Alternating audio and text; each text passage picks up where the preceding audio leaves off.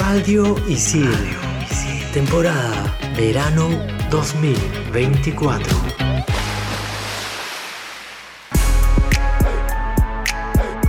¿Sabías que, según la revista Rolling Stone, Cancerbero es considerado como el mejor rapero en español? Hoy en Explícame esto, la muerte de Cancerbero. Bien, para terminar la clase, ¿alguna pregunta, chicas y chicos? Sí, yo. ¿Es mejor el vacío de la vida o la vida eterna después de la muerte? Ajá. Yo tengo otra. ¿Vivimos en un sistema económico y social de esclavitud moderna? Ok. Si existen las realidades paralelas, ¿cómo sabemos si estamos en la realidad o la paralela? Ya. Mm. Y cuando quieres dejar de pensar en algo, ¿estás pensando en dejar de pensar en algo? ¿Qué? ¿Qué? Bueno, estoy seguro que para todo esto hay una explicación. ¿O no? Aquí empieza. Explícame esto por Radio Isil.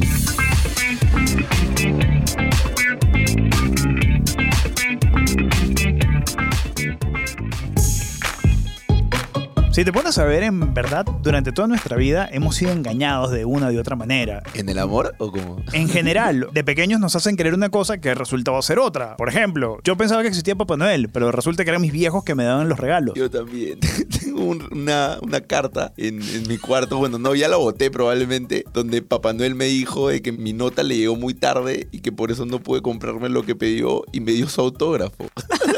Como si me importara de algo. Bueno, si te pones a ver, Papá Noel, eh, la de los dientes, eh, que tu ex no te engañaba, que ibas a pasar eh, los finales sin haber estudiado, entre muchas cosas, o sea, en verdad vivías engañado. Como el tema que nos convoca el día de hoy, que es justamente sobre Cancerbero, que pensamos durante muchos años que su muerte había sido causada por él mismo y resulta que la historia va por otro lado. Bueno, felizmente dentro de toda la, la historia trágica que conmocionó a millones de personas, se pudo encontrar una respuesta y bueno, quizás esto le pueda brindar más tranquilidad y más paz a la familia, ¿no? Claro, definitivamente, porque imagínate, tantos años estuvo especulando al respecto de que si había sido, si no había sido, como se especulaba fans. que tenía esquizofrenia, que tenía distintas Claro. enfermedades que luego más, más adelante vamos a empezar a tocar, pero bueno, dentro de todo se puede descartar todo esto y ya puede descansar en paz, ojalá este genio de- del hip hop y de rap en español. Exacto. Y antes de continuar, bueno, gente, sean bienvenidos a Explícame esto, una temporada más que estamos en cabina, lo cual es para mí un motivo de alegría. Un aplauso por la cabina. ¡Yeah! ¡Bravo! Uno, dije. Perdón, disculpa, no sé contar, soy periodista. En fin, les habla Renzo Rostey y me encuentro en compañía de Carmenpa. ¿Qué tal, Carmenpa? ¿Cómo estás? Muy bien, con salud, afortunadamente. Feliz de verlos. Yo todo bien, todo bien, tranquilo. Bonito tranquilo. viajecito. Tengo salud dentro de todo. Bonitos viajecitos, sí, bonitas vacaciones. Muy bien, exactamente. Vamos a hablar justamente de la muerte de Tyron José González Orama, mejor conocido como Cancerbero, que nació el 11 de marzo de 1988 en Caracas, Venezuela. El rapero, cantante, compositor y activista social tuvo una infancia humilde, sin embargo, gracias a su padre, obtuvo desde temprana edad el gusto por la música, digamos, clásica contemporánea. Entiéndase Led Zeppelin, los Beatles, Pink Floyd, los Rolling Stones. Un poco más tirado para el rock, ¿no? Más tirado para el rock. Claro, pero fue a raíz de un suceso trágico que este gran cancerbero se refugia en la música, pues con tan solo nueve años tuvo que afrontar la pérdida de su madre, lo cual marcó mucho su estilo musical, pese a tener bastantes influencias del rock, como lo decías hace un rato. Encuentra refugio en el hip hop y con 11 años adopta el sobrenombre de cancerbero. Mucha gente se preguntará qué significa cancerbero o de dónde viene el término cancerbero y bueno, es una alusión a la mitología griega. Cerbero era el perro del dios Hades, que era el encargado de cuidar el inframundo, vigilando tanto que los muertos no salieran ni que los vivos ingresaran. Y es justamente con ese seudónimo que se empieza a presentar en distintos escenarios y plazas para rapear, más que todo en formato freestyle. Sí, porque Cancerbero participó en la Red Bull de Venezuela, era año 2006-2007. Para todas maneras, si quieren saber más de Red Bull y lo que es el freestyle, tenemos un programa dedicado a este tema. Así que, terminando este, deslizan hacia abajo y lo encuentran y por supuesto lo escuchan.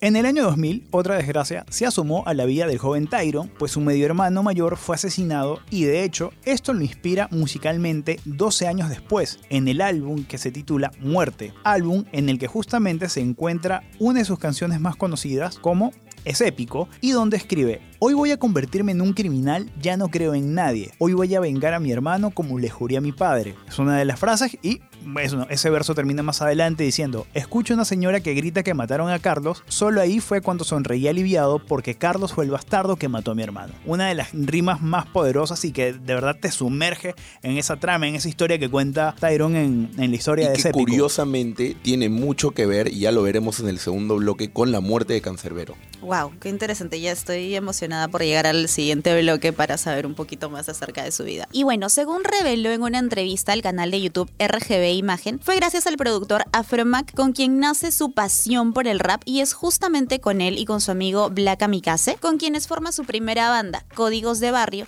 pero debido a falta de recursos solamente pudieron grabar tres temas. Más adelante, mientras estudiaba la música, conoce a Marlon Morales, que mucha gente lo conoce por su nombre artístico, Lil Supa. Lil Supa lo invita a formar parte de un proyecto bastante interesante que contenía a varios artistas venezolanos que se llamaba Básico, Base y Contenido. Más adelante, estos eh, artistas venezolanos son los que vendrían a convertirse en la escuela del rap consciente. Además, junto a Lil Supa, en 2008 saca un disco titulado Can Masu, que para serte sincero, rayó, no sé si tú lo llegaste a escuchar, Carmenpa o, o Renzo, rayó en todo lo que es eh, América Latina, generó un gran impacto, sobre todo en la cultura, la cultura de música urbana. Yo no lo llegué a escuchar, tengo amigos que sí están muy metidos dentro del mundo del rap y cuando tú nombras a Cancerbero, los primeros temas que te nombran son de ese álbum. O sea, Sí. pero gente que está muy, muy metida en la, en la movida, en la cultura hip hop. Creo que es como cuando recién empieza a despegar, luego un poco, un poco más, pero con esos discos se hace, se hace un poco más conocido, se hace más un nombre. Muy aparte, dos años después saca el álbum Vida, con el que se gana un premio, el mejor artista hip hop en los premios de extorsión. Y eh, básicamente este álbum destaca por estar lleno de letras que van dirigidas a la protesta social, la reflexión, el amor, la religión. Y en el 2012 saca su última producción discográfica, que es uno de sus álbumes más célebres, que en este caso es Muerte. El Es la continuación al álbum Vida. Exactamente, donde está contenido es el tema que hablamos al inicio, es épico. ¿Ustedes creen que todo esto que tuvo que pasar eh, Cancerbero eh, en su vida con las muertes de su mamá, de su medio hermano, de vivir en un barrio humilde, hicieron que él lo trascienda y después se vuelva un mejor músico a raíz de todas esas experiencias? Definitivamente, lo que traes te sirve para la profesión y sobre todo si es que vas a ser artista, te ayuda uno a ser más sensible y dos te da mucha más inspiración. Sin que, en, en su caso, por ejemplo, era no solamente componer, sino hacer el rap hip hop freestyle. O sea, Claro. tenía muchas cosas cargadas para expresar, para decir y para reclamar. O sea, ¿no? yo sí entiendo de que las vivencias tú las traslades a, a tus letras y a tus canciones, pero si no hubiese vivido estas muertes, Cancerbero ahorita sería una persona totalmente distinta, un artista totalmente distinto.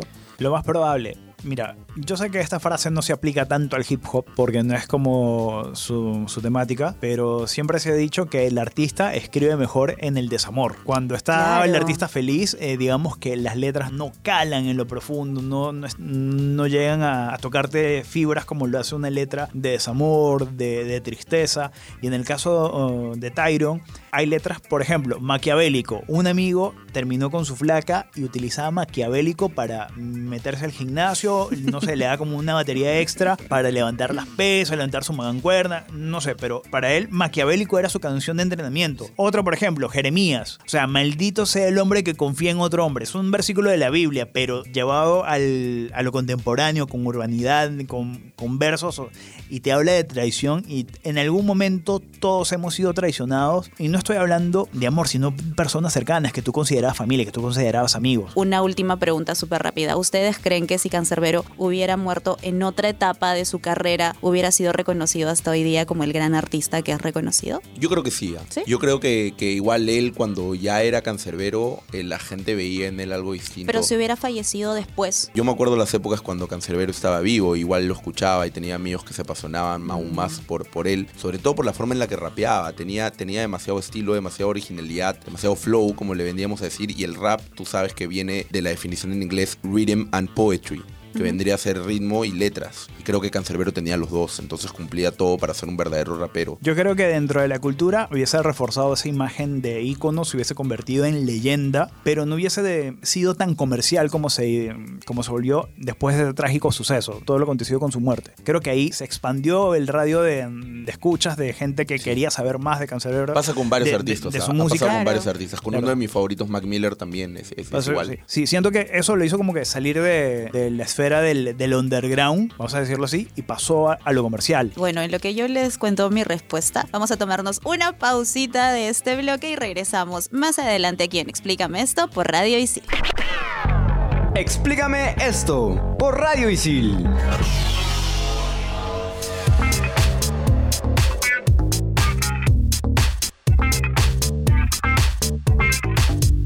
Regresamos en Explícame esto por Radio Isil en este programa especial dedicado a uno de los más grandes artistas de la cultura urbana. Regresamos con la frase célebre, Renzo por favor los honores. Y la frase célebre llega gracias a Cancerbero, específicamente un verso de su canción De mi muerte. Al caminar lamenté irme de este mundo amargo, sin terminar la misión por la cual ando penando. Qué fuerte, qué fuerte abrir este bloque justamente con esa letra, ya que el 19 de enero del 2015 la muerte de Tyron sacudió al mundo de la música, sobre todo por las circunstancias en las que falleció. Así es, Carmenba, porque lo cierto es que por varios años, como ya mencionamos previamente, el relato oficial de lo que había sucedido con Cancerbero fue que él había decidido lanzarse desde un décimo piso de un edificio luego de haber apuñalado y asesinado a su amigo y bajista Carlos Molnar. La versión de los medios oficiales fue que Molnar le ofreció su apartamento a Tyron en un momento de crisis personal, porque el rapero, dentro de toda su música y todas sus giras y la vida de un artista, como bien sabemos, eh, se enfrentaba a episodios personales de depresión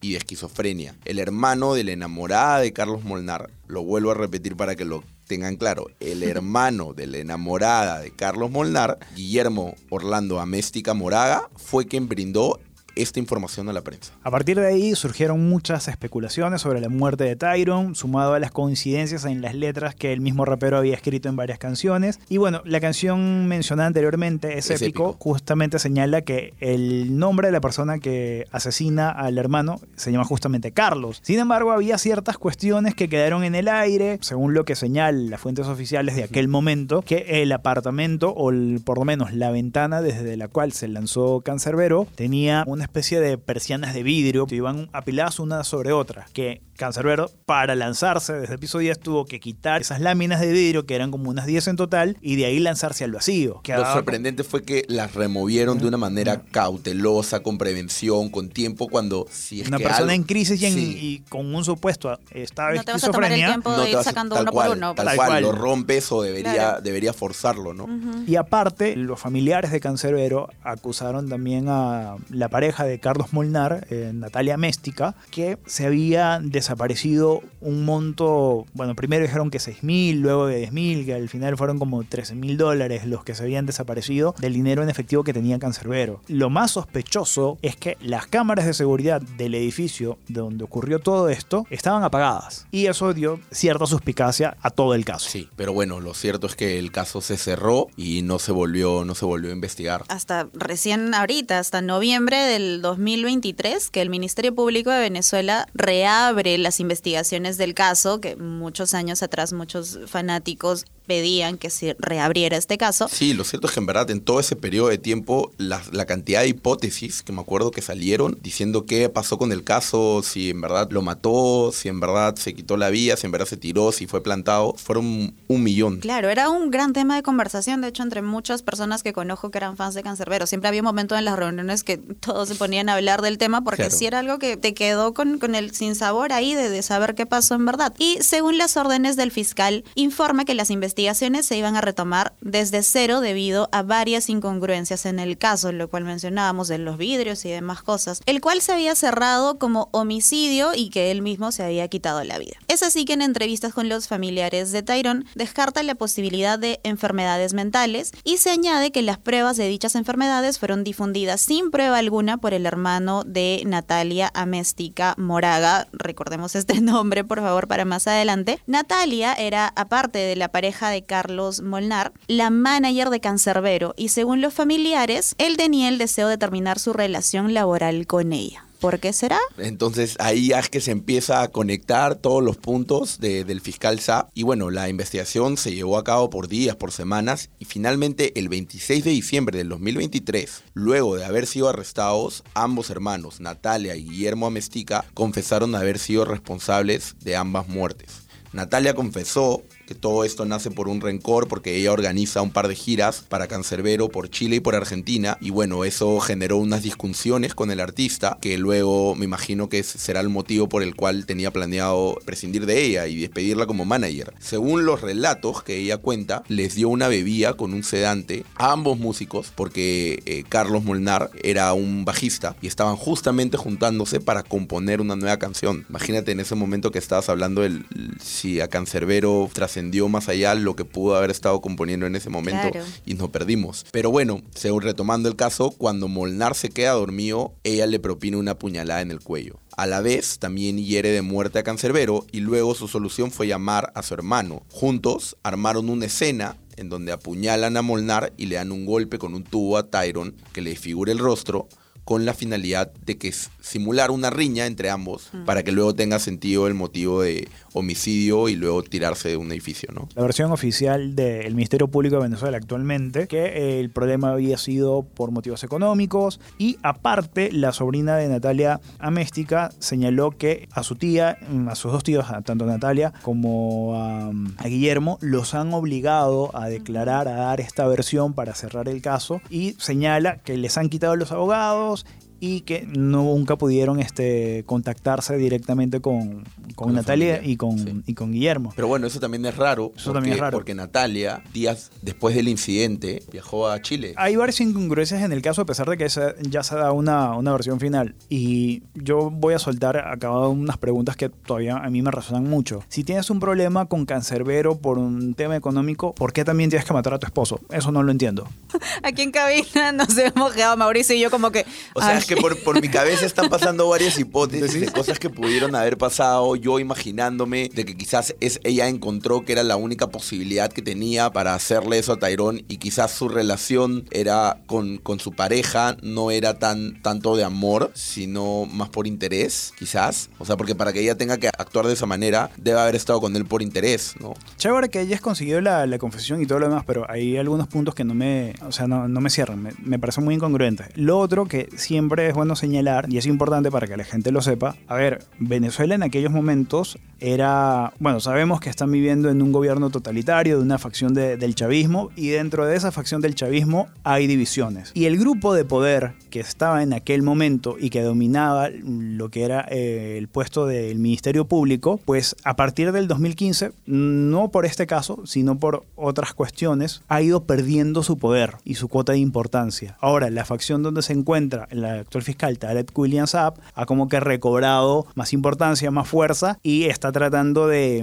hacer ver como que ellos sí son los chavistas buenos, los que resuelven, los que traen justicia. Simplemente este es un juego entre poderosos para quedar mejor con los votantes del chavismo. Eso es lo que a mí me da la impresión. Pero bueno, dentro de, dentro de todo, eh, al menos Cancelero tuvo la oportunidad de dejar un legado detrás. Estuvo a tan solo 51 días de poder pertenecer oficialmente al Club de los 27, que bueno, no sé si esa coincidencia lo hubiese hecho más famoso o no, pero el legado que dejó en la cultura creo que quedó clarísimo y hasta el día de hoy en todas las batallas de freestyle que tú ves, no existe ni una sola batalla prácticamente en la que no nombren a Cancerbero y que no, le, que no le adjudiquen el título que se merece como uno de los máximos raperos eh, hispanohablantes. Bueno, ya finalizando este bloque nos vamos a ir a una breve pausa porque venimos con el bloque más esperado por todo el mundo, que es el top 5 y vamos a hablar de que muertes polémicas, ¿no? Muertes polémicas de rapero. Aquí, explícame esto. Ya venimos.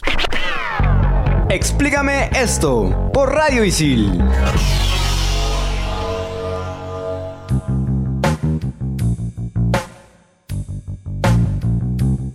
Y ya regresamos aquí en Explícame esto por Radio Isil con nuestro bloque favorito, el Top 5, que hoy se trata sobre las muertes más polémicas de raperos.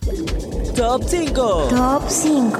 Top 5, Lil Peep. Cuando muera, me amarás. Fue el mensaje que el rapero Lil Peep dejó en Instagram justo un día antes de su muerte. Presuntamente murió por una sobredosis de droga. Lo cierto es que hasta el día de hoy no se sabe por qué motivo el neoyorquino de 21 años falleció en 2017 cuando era conocido como una de las jóvenes promesas musicales. Si bien todas las versiones apuntan a una sobredosis por Xanax, hay hipótesis que afirman que esa sobredosis fue forzada por personas ajenas con intereses personales. El caso se cerró hace años y no hay evidencias suficientes como para abrirlo nuevamente. Aproximadamente. Lo más curioso de esto, y por eso es tan misterioso, es que su cuerpo fue hallado en el bus de gira que lo trasladaba hacia Tucson, Arizona. Top 4. XXX Temptation. Jay-Z Dwayne Ricardo Onfroy, conocido por su nombre artístico XXX Temptation, falleció el 18 de junio de 2018 en Miami, con tan solo 20 años. Se sabe que dos hombres encapuchados dispararon al rapero que estaba en su auto, pero hasta el día de hoy no se sabe por qué motivo o quién fue. Supuestamente era un joven problemático que incluso estuvo varias veces en prisión y eso hace aumentar las hipótesis de que haya sido una venganza, la muerte, pero hasta el día de hoy se piensa de que puede haber fingido su propia muerte para escapar de sus perseguidores. Así incluso hay una hipótesis que dice que lo mató Drake el mismo rapero. Dicen que lo mandó a matar debido a una controversia por un supuesto plagio en una de sus canciones y que eso generó, empezó con un beef y mira, mira hasta dónde llegan las hipótesis. Eso para mí no me cuadra. Si hay temas de plagio, lo resuelves en una corte y le quitas los millones al otro. Así de simple. Para colmo, ni que fuese un artista tampoco tan conocido para que Drake tenga que mandar. Además que Drake no tiene tanto la pinta de rapero, rapero Es canadiense, bro. Sí, no tiene la pinta de gangsta como lo, como lo tenían en los 90. ¿no? Top 3. ECE. Pionero del grupo de gangsta rap, ahora sí hablamos de gangsta, NWA, Eric Lynn Wright, mejor conocido por su nombre artístico ECE, murió el 26 de marzo de 1995 por una neumonía, luego de que se le diagnosticara VIH un mes antes. Lo cual tampoco, seamos totalmente sinceros, no era raro porque él tenía una frenética vida sexual. De hecho, tuvo siete hijos con seis mujeres distintas. Las sospechas radican cuando Tomica Woods, con quien se casó antes de morir y que tenía en su vientre a su próximo hijo, dio negativo en las pruebas de VIH, al igual que su hijo. Supuestamente hay una versión que dicen que Shug Knight, que también vamos a ver relacionado en, las, en el top 2 y el top 1, le inyectó el VIH debido al creciente éxito que tenía ICE y las disputas personales que tenían con su sello discográfico Death Row Records. Esto de las jeringas con sustancias medio psicotrópicas, bueno, ya lo hemos visto en la música latina. Héctor Lavoe, ¿no? Bueno, Shug Knight era conocido por ser un maleante también dentro de, la, dentro de los gangsta de, de esa época. ¿no? Fuerte, fuerte. Top 2. Biggie. No podía haber un top 2 sin que estén B, tanto B ni Tupac. Christopher George Latour Wallace, mejor conocido como Biggie Smalls o The Notorious, falleció el 9 de marzo de 1997 en un tiroteo en Los Ángeles, luego de salir de los premios Soul Train Music Awards. La teoría más famosa, porque hay bastantes teorías sobre la muerte de Biggie Smalls, fue que Shug Knight, quien ya mencionamos en el top anterior, lo mandó a matar en una represalia por el supuesto asesinato de Tupac. Lo cierto es que hay otra teoría también que defendía justamente por el agente Russell Poe, que era el encargado del caso de Biggie, que dice que el asesino fue un chico llamado Amir Muhammad, en el cual cuando fueron a revisar su casa encontraron pistolas de calibre 8 mm, creo que fue con la que mataron a, a Biggie y bastantes pósters de Tupac y de Death Row Records en las paredes, que supuestamente también Amir era muy parecido al dibujo que el departamento de la policía de base tenía de los testigos del suceso. Sorpresivamente,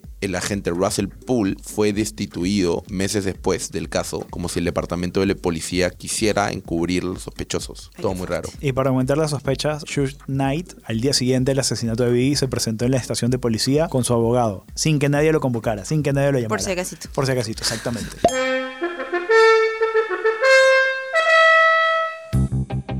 Top 1. Tupac Shakur.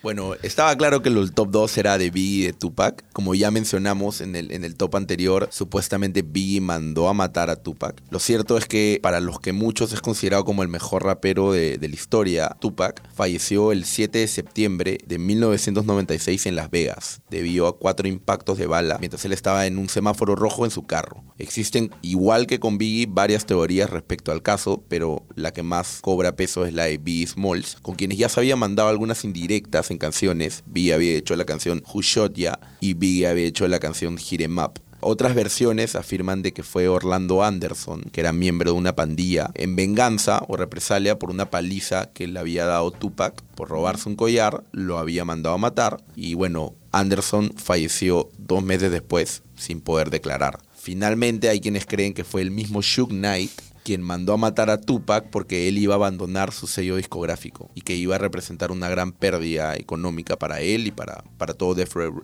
Row Records. Hay un monólogo de Chris Rock que habla justamente sobre la muerte de, de Tupac y dice que cada año que se le saca un disco póstumo, el espíritu de Tupac va dejando pistas sobre quién fue su asesino. Obviamente lo dice en clave de comedia, no se lo tomen en serio, pero a partir de ahí Chris tiene unos 3, 4 minutos que es chiste tras chiste y obviamente la gente se ríe a más no poder. Pero bueno, ¿qué programa, qué programa Me para quedé más? calladita, ¿Qué pensando programa? en más teorías. Estamos, estamos para, para llegar, llegar a cama y empezar a pensar en todas las teorías conspirativas que han podido pasar Sí, con todos los raperos, porque creo que no es coincidencia que estén relacionadas, o sí, el rap y las teorías conspirativas. Mira, yo creo que detrás de la muerte de una persona famosa siempre, siempre, siempre va a haber una teoría conspirativa. De ahí a que sea cierto, tenemos mucha imaginación como fans también. Nosotros nos vamos, ha sido un gusto. Cuídense y nos estamos oyendo en un próximo programa. Chau. Chau, chau. Adiós. Radio Isil. Temporada Verano 2024.